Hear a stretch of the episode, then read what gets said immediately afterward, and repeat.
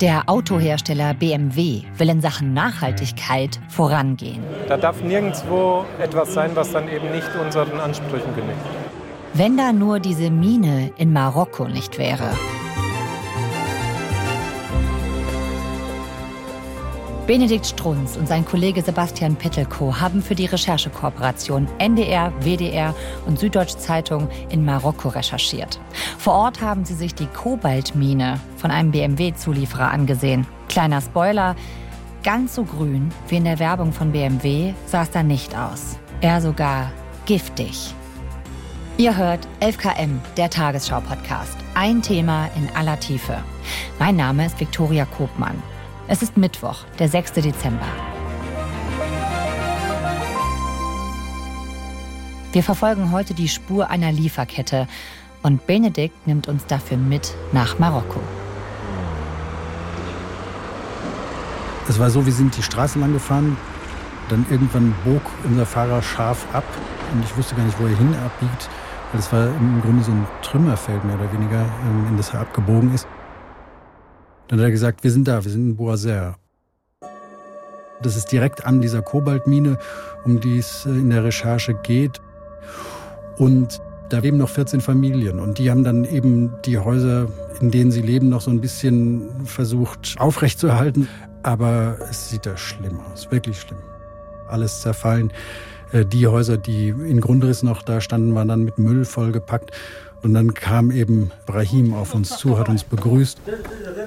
Wer ist Brahim? Er ist einer der wenigen, die im Dorf geblieben sind. Und er hat wirklich tatsächlich lange in der Mine gearbeitet, hat dann Gesundheitsprobleme bekommen. Er hat dann gekündigt und mittlerweile lebt er im Grunde mit seiner Familie ja, vom Sammeln von Müll. Und zwar sammeln sie so weggeworfene Sardinendosen, die eben die Minenarbeiter wegwerfen und verkaufen die dann als Altmetall als ich diesen Sack gesehen habe und mir vorgestellt habe, wie lang man für so einen Sack sammelt, weißt du, so ein großer Mehlsack, sage ich jetzt mal, und der voll mit diesen Büchsen und dafür kriegst du dann zwei Euro. Es ist war, hm, furchtbar, das zu sehen. Und die hatten vorher einen großen Laden, das war mal kulturelles Zentrum irgendwie in diesem Ort, das waren eigentlich reiche Leute. Und mittlerweile wohnt da einfach niemand mehr, weil die Mine immer mehr Land gefressen hat. Und jetzt ist es halt eine total verarmte Familie. 14 Familien leben noch in diesem Dorf, hast du gesagt. Wie geht's den anderen Familien? Das ist ein Schicksal, das haben jetzt nicht nur die beiden. Diese ganze Region da ist einfach wahnsinnig arm. Es ist eine der ärmsten Regionen Marokkos. Stell dir vor, Steinwüste, Berge, ab und zu mal eine Oase, in der du als Dattelbauer arbeiten kannst. Du kannst irgendwie Ziegen züchten oder Schafe, aber viel, viel mehr ist dann auch nicht. Wirklich hohe, hohe Arbeitslosigkeit. Also eine ganz arme Region und dann anscheinend auch sehr, sehr abhängig von dieser Mine als Arbeitgeber. Total. Die Mine ist da der Arbeitgeber in der Region. Du siehst eben auch, da fahren die ganze Zeit diese Busse und bringen irgendwie Arbeiter dahin. Und wenn du da einen Job hast, dann hast du da einen Job. Und die anderen haben halt keinen. Du weißt, es ist gefährlich. Du weißt unter Umständen, äh, dass der Staub dir richtig Gesundheitsprobleme machen kann aber du hast eben keine Alternative und freust dich da trotzdem drüber.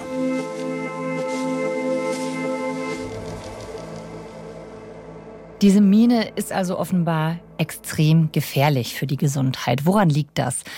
An den Stoffen, die da abgebaut werden? In der Mine wird Kobalt abgebaut, also Erze, die Kobalt enthalten. Das Problem daran ist, in diesen Erzen ist eben nicht nur Kobalt, sondern auch Arsen. Okay, ich glaube, da haben wir jetzt direkt zwei Stoffe, über die wir kurz reden müssen.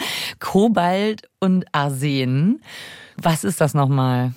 Kobalt ist im Grunde ja ein Stoff, der mittlerweile sehr, sehr hochpreisig gehandelt wird, weil er vor allem für die Herstellung von Elektrobatterien wichtig ist. Ist aber auch ein Stoff, der beispielsweise in Smartphones Verwendung findet. Mhm. Ein sehr seltenes Metall. Und Arsen, das äh, kenne ich irgendwie so als ja als Gift, aber eher so aus so ganz alten Krimis. Genau, das war früher so im 19. Jahrhundert dieses Mordgift, was man irgendwie ja. Marple-mäßig in kleinen ja, Dosen genau. verabreicht hat. Genau, ist auch tatsächlich so, ist ein tödliches Gift, wenn du es äh, in zu großen Dosen isst. Ein weiteres Problem dabei ist, wenn du es in kleineren Dosen zu dir nimmst, wenn du eben eine Exposition hast, sagen dann die Chemiker von Arsen. Also wenn man dem ausgesetzt ist? Genau, auf längere Sicht und das beispielsweise im Trinkwasser hast oder sonst wie, dann sammelt sich das im Körper. Und dann hast du so eine schleichende Vergiftung und auch die macht richtig, richtig Probleme. Was macht das im Körper? Wie macht das krank? Auf verschiedene Arten. Also das fängt an, dass du beispielsweise dicke Finger bekommst oder du bekommst Hautverformungen an der Hand. Du kannst Tumore bekommen. Mhm. Du kannst dann einen schleichenden Gedächtnisverlust erleiden. Das kann aber dann auch wirklich, wenn es höhere Konzentrationen hat, einfach nochmal viel, viel unschöner werden und dann letztlich, wenn es eine akute Vergiftung ist, eben zu einem ganz üblen Tod auch führen. Und dieses Arsen, das kommt auch ansonsten durch die Mine, wird es freigesetzt, oder? Wie geht das? Unter Tage werden eben riesige Erze mit Dynamit aus dem Boden gesprengt. Und die Arbeiter nehmen die dann mit Muskelkraft, diese Erze packen die in Soloren und die werden dann hochgefahren. Und diese Erze werden dann in einer großen Mühle zermahlen, da kommt Wasser drauf und dann zieht man das Kobalt daraus. Ein wahnsinnig staubiger Prozess. Es staubt da alles voll. Das Problem ist der Rest von dem, was übrig bleibt. Denn das ist Arsenit, also arsenhaltiges Gestein. Und Arsenit ist eigentlich ungefährlich, weil das ein gebundenes Arsen ist. Ein kleiner Exkurs der Chemie. Sobald da aber Sauerstoff rankommt, was schon passiert, wenn du das da raussprengst und was noch viel stärker passiert, wenn du da Wasser dran bringst, bindet sich aber der Sauerstoff mit diesem Arsenid und äh, das Arsenid wird zu Arsen. Und dann hast du einen Stoff, der auch für Menschen toxisch ist. Und wenn du jetzt einmal um die Mine rumguckst, dann ist es so ein ganz spannendes Bild irgendwie, weil du siehst so diese einzelnen Minengebäude, die auch auf den Berg hochgehen und du hast das Gefühl, der Abraum wächst immer mehr, also der da rausgeschafft wurde in diesen Resten. Und man nennt die auch Tailings. Und wenn es regnet, werden die auch flüssig. Und was man macht dann äh, als Betreiber ist, du schüttest so Dämme auf, auch vor dem Dorf, da ist dann so ein Zaun, werden so Dämme aufgeschüttet, sodass die Tailings möglichst da drin bleiben. Mhm. Das Problem ist, das ist nicht so, sondern die sickern dann unter den Dämmen durch. Und du siehst wirklich auch im Dorf sind diese Reste von diesem Untertageabbau, die da reindrücken. Und das heißt, die sind dann auch im Wasser? Genau. Die große Vermutung ist da, dass da eben massiv was in den Fluss fließt. Eine schlimme Geschichte, die mir Brahims Frau erzählt hat, Aisha. Und die hat dann auf so eine Tailing-Pfütze sozusagen gezeigt, wo dieses Zeug ins Dorf drückt, hat gemeint, vor einem Jahr im Winter, als es so stark geregnet hat, da sei da eine Wasserpfütze gewesen. Und sie sei vorbeigegangen und habe gesehen, wie ein Hund aus dieser Pfütze getrunken hat. Und dann ist der Hund, äh, dem sind irgendwie die Beine weggeknickt, er ist noch ein paar Meter gegangen und dann habe er aus der Nase geblutet und sei innerhalb von einer Stunde gestorben. Weißt, ich kann das nicht belegen, aber du hast so das Gefühl, grundehrliche Menschen, warum sollen die dich anlügen? Und ich habe mir nur gedacht, oh Gott, und hier lebt ihr.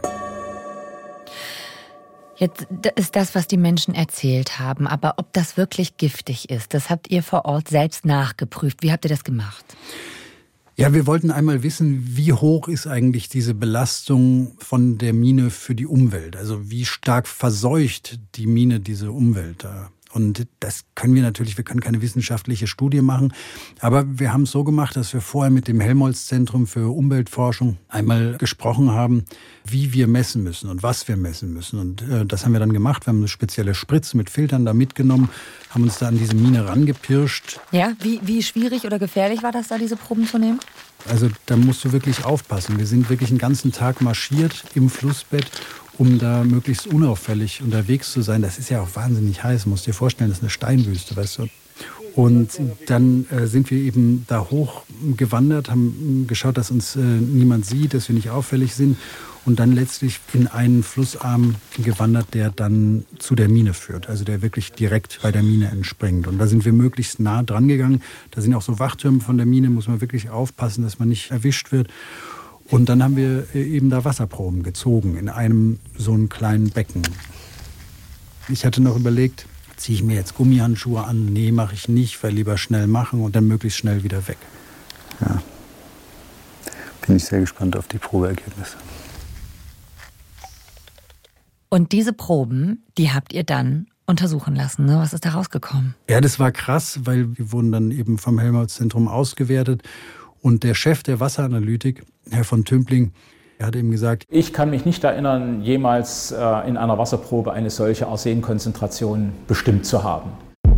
Und dann hat er eben gemeint, das, was ihr da als Probe genommen habt, genau unterhalb der Mine, das hat einen Arsenwert von 18.600 Mikrogramm pro Liter. Mhm. Und dann standen wir erstmal da und waren so, okay, also es scheint ziemlich hoch zu sein, aber was heißt es denn konkret? Und dann hat er eben gesagt, na, pass auf, ihr müsst euch das so vorstellen, was die WHO, Weltgesundheitsorganisation, empfiehlt für Trinkwasser, liegt bei 10 Mikrogramm pro Liter. Bei 10. Und wo war jetzt nochmal der Wert in der Mine? Also unterhalb der Mine liegt er bei 18.600 Mikrogramm. Okay, also das hättet ihr wahrscheinlich auch nicht erwartet, oder? Also wenn ich das gedacht hätte, hätte ich mir Handschuhe angezogen auf jeden Fall. Ja, dann hättest du doch Handschuhe angehabt, kann ich verstehen. Also, halt mir mal fest. Ihr habt viel zu viel Arsen in dem Wasser vor Ort nachgewiesen. Und es gibt Menschen, die in der Region leben und Menschen, die da in dieser Mine stundenlang täglich arbeiten. Aber ich frage mich, warum wird eigentlich so viel Kobalt abgebaut? Warum ist Kobalt so ein gefragter Rohstoff? Wir brauchen Kobalt einfach total dringend, weil das ist der Schlüsselrohstoff für die gesamte Verkehrswende. Also im Grunde sozusagen unser Ticket in die Zukunft. Denn du brauchst für die Herstellung von Elektroautobatterien einfach äh, Kobalt und zwar in rauen Mengen. Also pro Batterie sind es mehrere Kilo, die da reinkommen. Und es gibt auch andere Verfahren, aber die sind noch nicht so ausgereift, dass du ohne Kobalt auskommst. Und bisher war es so, dass die meisten Autohersteller Kobalt aus dem Kongo beziehen. Und wenn du dir da einmal die Situation anschaust, dann ist es da wirklich richtig hart. Also da ist Kinderarbeit gang und gäbe. Da sind häufig unabgesicherte Stollen, die von Hand in den Boden gegraben werden. Da werden dann die Kinder als Kleinste sozusagen reingeschickt, weil sie da eben äh, gutes Kobalt rausholen können. Das bricht auch häufig zusammen. Es sind sklavenähnliche Zustände und es ist furchtbar. Und ein Konzern, der gesagt hat, wir machen bei dieser Kongo-Nummer nicht mehr mit, war eben BMW. The BMW Group has a special responsibility to follow ideas for sustainability. Und das wird im Grunde nirgendwo so klar, dass die Uhren umgestellt sind und dass wir jetzt auf Elektroautos setzen und dafür natürlich auch Kobalt brauchen, wie auf der IAA. Die IAA, das ist doch diese Automesse, die in München stattfindet. Genau. Und äh, was hast du da auf der IAA gemacht? Ich wollte vor allem einmal wissen, wie wichtig ist eigentlich diese Elektromobilität für die IAA, für die Branche geworden. Und mir ist dann nochmal klar geworden, das ist total zentral. Also diese Branche verlässt sich wirklich hundertprozentig darauf, dass äh, Elektroautos kommen, dass sie gut verkauft werden und die stellen Elektroautos und diese Verkehrswende wirklich einmal auch ins Schaufenster. Du siehst es da bei jedem Stand und auch Olaf Scholz hat in seiner Eröffnungsrede nochmal das Thema Nachhaltigkeit sehr bemüht. Fortbewegung ist ein universelles menschliches Bedürfnis. Dem riesigen, weiter steigenden Bedarf müssen wir ein nachhaltiges Angebot gegenüberstellen. Dass Sie das können, ist eine der ermutigsten Botschaften unserer Zeit. Für mich natürlich am interessantesten war BMW. Ich hatte vorher noch nichts von meiner Recherche gesagt. Und da bin ich dann auch zum Stand hingegangen. Sehr schöner Stand, aber auch bescheiden. Ja, du hast dann da verschiedene Elektroautos stehen und die sind dann so eingezäunt mit äh, so kleinen Bändern und dann kannst du aber auch fragen, kann ich mir die mal angucken. Das habe ich gemacht und dann hat sich, weil wir auch eine Kamera dabei hatten, der Chefdesigner von BMW Zeit genommen, hat mir dieses Auto gezeigt mit den ganzen fancy Sachen, die da an diesem Auto sind mit, was weiß ich, Scheinwerfern, alles ganz äh, schön hochpoliert und Lichteffekte und hast du nicht gesehen. Und dann habe ich ihn auch gefragt, wie sieht es denn aus mit dem Thema Nachhaltigkeit? Mhm. Und was hat er gesagt? Genau, genau, die wir erstellen, woher die Rohstoffe kommen, ob Kinderarbeit inkludiert ist. Bei BMW ist es so, dass man sagen kann, das ist eigentlich ein Vorreiter in Sachen Nachhaltigkeit in der ganzen Branche. BMW hat sich selbst das Ziel gesteckt, der nachhaltigste Autokonzern der ganzen Welt zu werden. Und in dem Zuge hat man eben auch gesagt, wir stellen unsere Lieferkette bewusst um. Das heißt auch Unterzulieferer. Da darf nirgendwo äh, etwas sein, was dann eben nicht unseren Ansprüchen genügt. Wir beziehen nicht mehr Kobalt aus dem Kongo, weil da wird noch schmutziger abgebaut, sondern wir wollen jetzt einen Direktvertrag uns zwar mit dieser Mine Bourset in Marokko, weil da ist es ganz, ganz besonders gut. Also das heißt, diese Mine in Marokko, wo Brahim gearbeitet hat, das war schon die Bemühung, das Ganze umweltfreundlicher zu machen. Wenn man mal die Bilder gesehen hat, dann weiß man, das ist eine schreckliche Sache, die da im Kongo passiert und man darf sie auf keinen Fall unterstützen. Insofern ist es eigentlich hoch anzurechnen, BMW, dass sie gesagt haben, wir machen das nicht mehr, wir wollen da nicht mehr äh, mitspielen bei, bei, dem Kobaltgeschäft im Kongo. Nur hat man sich da offenbar so ein bisschen weit aus dem Fenster gelehnt mit den Versprechen, wie toll es da dann in Marokko sein soll. Du hast ja gesagt, BMW hat einen Vertrag mit dieser Mine in Marokko abgeschlossen in der es besser sein soll. Wem gehört denn diese Mine? Das ist so Teil des Problems. Die Firma heißt Managem, das ist so ein Rohstoffgigant in Marokko. Und diese Firma gehört eben dem marokkanischen Königshaus. Das heißt, sie ist nicht nur ökonomisch mächtig, sondern auch politisch sehr, sehr mächtig. Und es ist eine Firma, die du besser nicht kritisierst. Das haben wir auch immer wieder gemerkt. Leute da haben gesagt, ah, ich sage euch nichts vor der Kamera und mm, am besten sage ich euch einfach gar nichts, weil mit äh, Managem willst du es dir nicht verscherzen. Wovor haben die Angst? Wir haben ja mit vielen Arbeitern gesprochen, ehemaligen und aktuellen, die dann nicht in die Kamera wollten. Und die haben uns im Grunde so gesagt, es gibt ganz viele Probleme in dieser Mine. Ein Problem ist, wir kriegen keine Ausbildung für das, was wir da unter Tage machen müssen. Wir gehen einfach damit runter. Das hat Brahim auch gesagt. Wir haben nicht genug Schutzausrüstung. Es gibt keine Atemmasken für die Leute, die da unter Tage arbeiten. Ein weiteres Problem ist, es gibt diese Kettenverträge, ganz kurze Verträge und die sind so zwei, drei Monate. Und wenn du irgendwie Berufskrankheiten entwickelst, dann bist du draußen und zwar ohne irgendeiner sozialen Absicherung. Ein weiteres Problem ist, dass kritische Gewerkschaften da offenbar nicht zugelassen sind. Uns haben Gewerkschafter von einer Gewerkschaft der CDT gesagt, wir haben da schon mal gestreikt 2012 und wir wollten dann wirklich einmal erwirken, dass äh, die Situation besser wird, dass es Untertage sicherer wird, dass die Löhne steigen, denn die sind auch sehr gering. Und dann wurde quasi dieser Streik von der Polizei beendet. Mit einem Gewerkschaftsführer habe ich gesprochen, der hat mir gesagt und hat mir auch Fotos gezeigt, ich wurde einfach äh, windelweich geprügelt von der Polizei, bin dann ins Gefängnis gekommen und danach war klar, du kannst hier nicht weitermachen. Und Arbeiter, die jetzt noch bei dieser Gewerkschaft sind, die würden eben äh, systematisch von Managem rausgeworfen werden. Das sind natürlich ganz extreme Vorwürfe gegen diese Firma und natürlich auch gegen die Regierung, die da anscheinend zusammenarbeiten, wenn man so will. Auf jeden Fall. Aber das ist, wie gesagt, alles nicht eine Quelle gewesen, sondern wir haben da mit vielen Menschen gesprochen. Und äh, was sagt die Firma zu diesen Vorwürfen? Die Firma bestreitet es im Grunde alles. Die sagt, wir sind ein super Arbeitgeber, wir haben ganz tolle Zertifikate, die uns belegen, dass wir unsere Arbeiter fair behandeln. Natürlich sei auch eine Gewerkschaft zugelassen. Und ja, so hangeln die sich dann eben von einem Punkt zum nächsten. Auch ähm, Arsenvergiftung können sich gar nicht vorstellen und das äh, sei noch nie irgendwie Thema gewesen und es gäbe doch natürliche Arsenvorkommen und wahrscheinlich kommt es daher und so. Also man versuchte sich da so ein bisschen rauszulavieren. Und BMW, was sagen die dazu? BMW, mein Eindruck, das hört man auch so hinter den Kulissen, ist äh, tief betroffen und haben uns dann aber geantwortet, sie hätten alle Zertifikate angeschaut von dieser Mine und die hätten sich alle gut angesehen und äh, das sei eben alles zertifiziert mhm. und der Minenbetreiber würde alles abstreiten und sie würden jetzt noch mal Audits in Auftrag geben, das heißt Prüfungen oder weiß man nicht genau, was dabei rauskommen soll. Ich würde sagen, setzt euch in den Flieger und guckt es euch einmal an. Bevor man jemanden beschäftigt, muss man ja eigentlich auch als Unternehmen checken, ob da zum Beispiel Umweltrechte, aber auch Arbeitsrechte eingehalten werden. Dafür gibt es ja das Lieferkettengesetz, richtig? Dafür ist das doch eingeführt worden.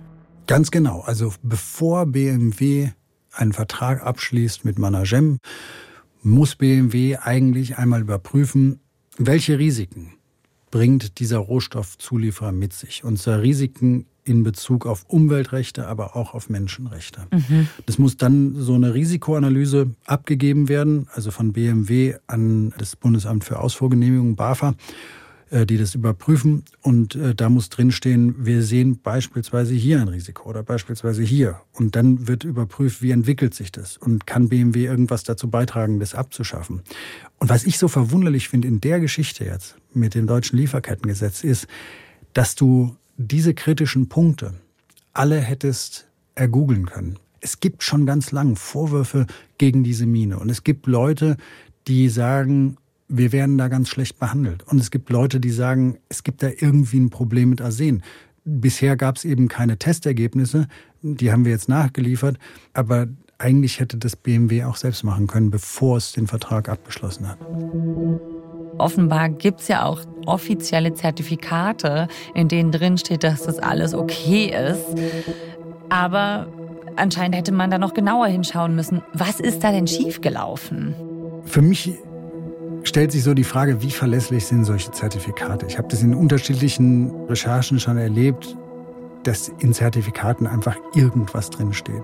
Und das Gegenteil ist der Fall. Und du hast durch äh, diesen Nachhaltigkeitsboom, sage ich mal, eine Zertifikatindustrie, die massiv gefüttert wird, wo die Leute dir alles Mögliche ausstellen. Darum würde ich da einfach nicht viel drauf geben, sondern ich würde immer sagen, geh einmal hin, schau dir die Sachen an und äh, sprich mit Leuten. Und das kostet dich im Zweifel weniger Geld, als dir irgendwelche Zertifikate zu besorgen. Voraussetzung ist, dass du wirklich wissen willst, was da eigentlich los ist.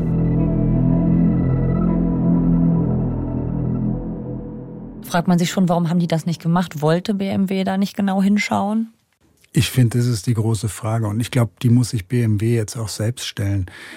Du hättest hinfahren können und wenn du hingefahren wärst und vielleicht nicht zum hübschen Festempfang mit Managem gegangen wärst, sondern einmal wirklich an den Zaun von dieser Mine und rübergeschaut hättest in diesen Ort nach Boazer, in diesen trostlosen, verfallenen Ort, wo eben immer noch Menschen in dem Müll der Mine leben, dann hättest du, glaube ich, ziemlich schnell gemerkt, da läuft was falsch.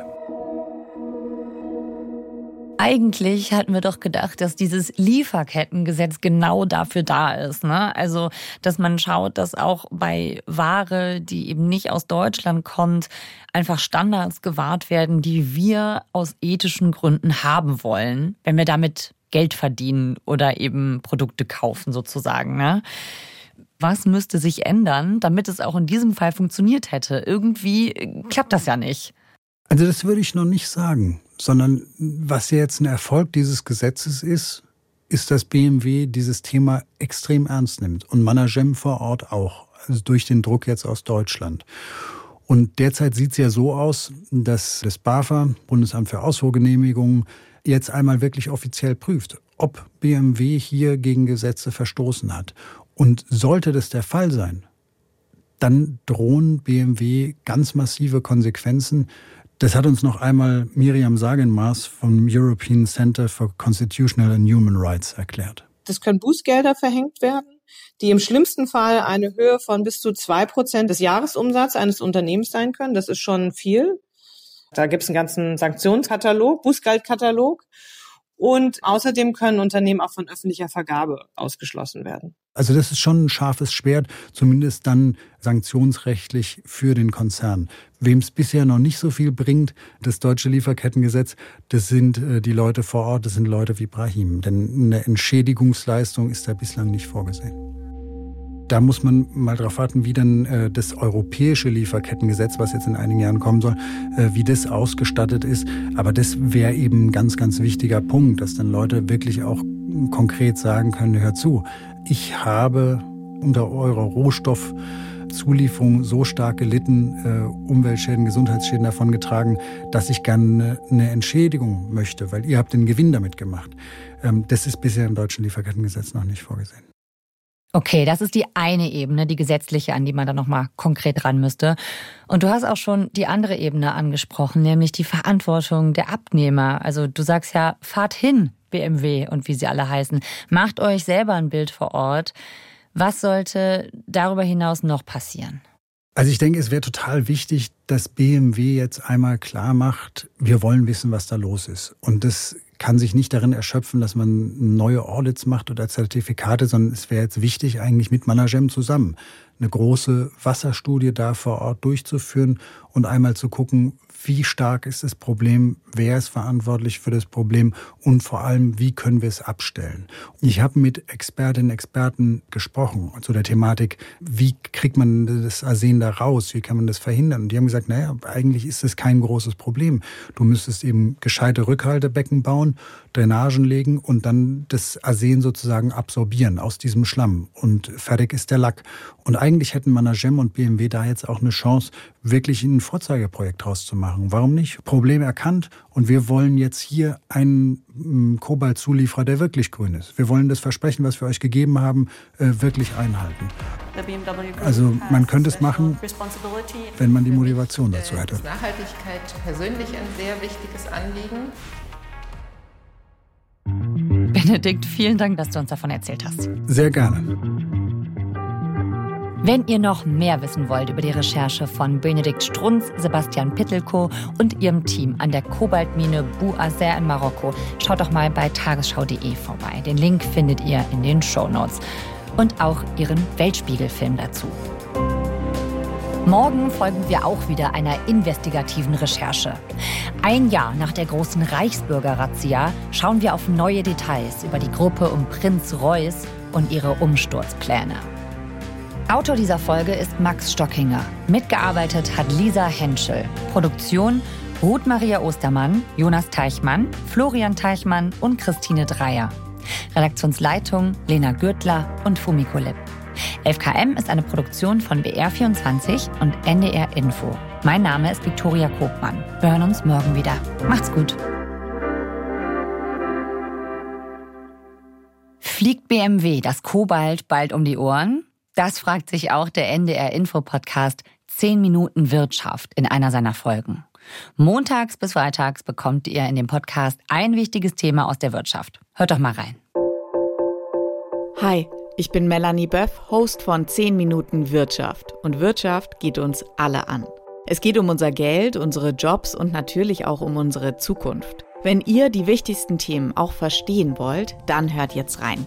In 10 Minuten erfahrt ihr, warum ihr beim Shoppen mit Ratenkrediten aufpassen solltet. Ihr wisst danach, was wirklich im berüchtigten Heizungsgesetz drinsteht und ihr bekommt jede Menge Tipps, die euch im Alltag weiterbringen. Du darfst dir im Moment so ein Solarkraftwerk an den Balkon hängen mit einer installierten Leistung von maximal 600 Watt und künftig dürfen das mehr und es dürfen auch größere Module sein. Die Grenze, die liegt dann bei 2000 Watt. Über den Wechselrichter muss die Leistung aber weiterhin gedrosselt werden auf 800 Watt. Die Fachjournalistinnen der Wirtschaftsredaktion von NDR Info schauen auf die Details. Montag bis Freitag, jeden Tag neu.